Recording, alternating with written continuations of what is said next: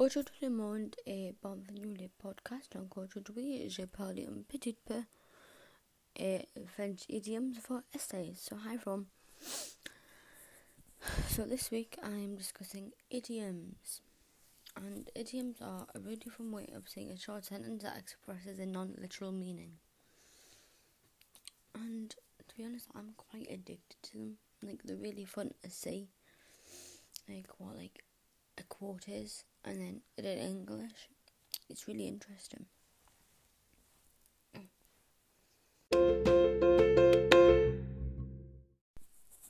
So why should we actually use the idioms? Well, um, we should use we should try and use idioms as it's a fun way of extending your essays and making them much more interesting. Not many people know how know what idioms are and how to use them it's pretty easy to use. It's pretty easy to use idioms as long as the one you choose fits in with what you're saying, like in the context of it.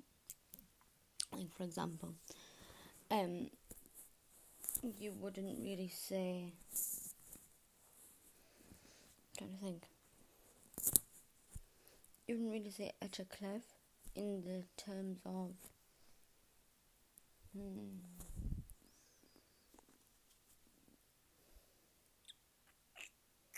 You wouldn't really use that in the terms of like talking about where you live. That's like a really like vague example.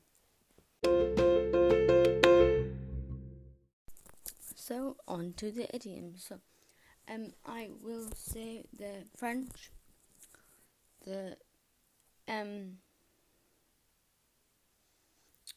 the translation and then the literal meaning. So, um, j'étais sur la petite neige. I was over the moon. The literal translation. I was on the little snow.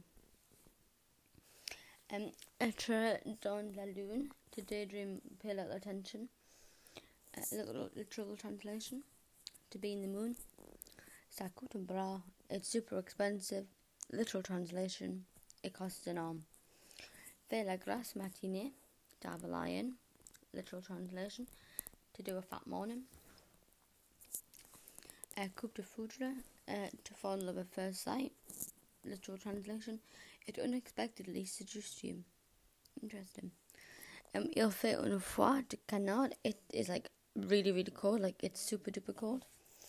And the literal translation, a cold of duck. I know. Um, don't put on lip balm to faint.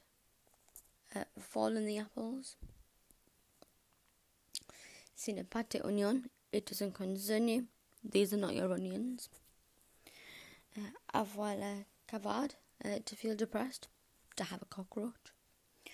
Ne pas être dans son assiette. To feel under the weather. To not be in one's plate. Um, avoir la chair de poule. To have goosebumps uh, to have chicken flesh. That's probably my favourite one. One of the faves. it just sounds cool. Um, être crevé to be flat, to be exhausted. Um, avoir moutarde qui monte au to lose your temper. There, to lose your temper. To have mustard up your nose. Interesting.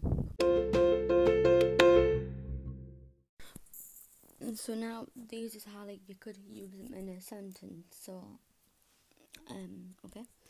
So for example say you're writing an essay answering a question regarding your school morning routine.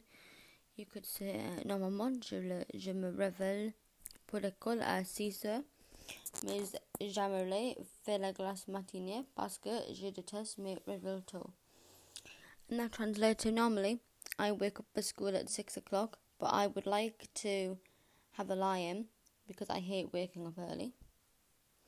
And the second one I've like managed like to fit in is um another example another example could be in the AQA GCSE speaking exam one question is uh, quels sont tes projets pour l'avenir here it's asking you what your plans for the future for example if one of your plans is to get married and find love you could say uh, dans le futur j'aimerais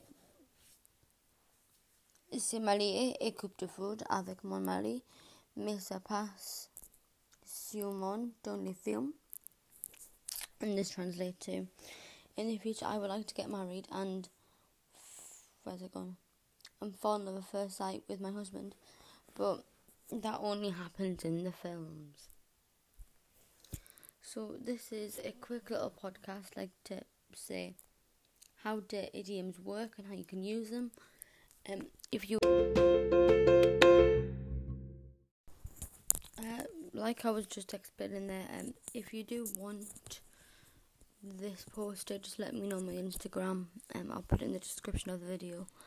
Um, also, I have seven uh, vocab sheets, and I have I want to say ten. It might be eleven. Um, now what do you call them? Ten posters. I also have like some. Um, I've got loads of old speaking cards for A level French. I've got tons of resources, so if you need anything, just drop me a message and I will get them to you ASAP. And this sums up the podcast for today. Currently, when I'm filming this, it is 6:20, and I need to get ready for school. Where's my lanyard? It might be downstairs. Oh, it's coming off. Right, okay. right. Um, I hope this helped, and I'll see you soon for another podcast. Au revoir.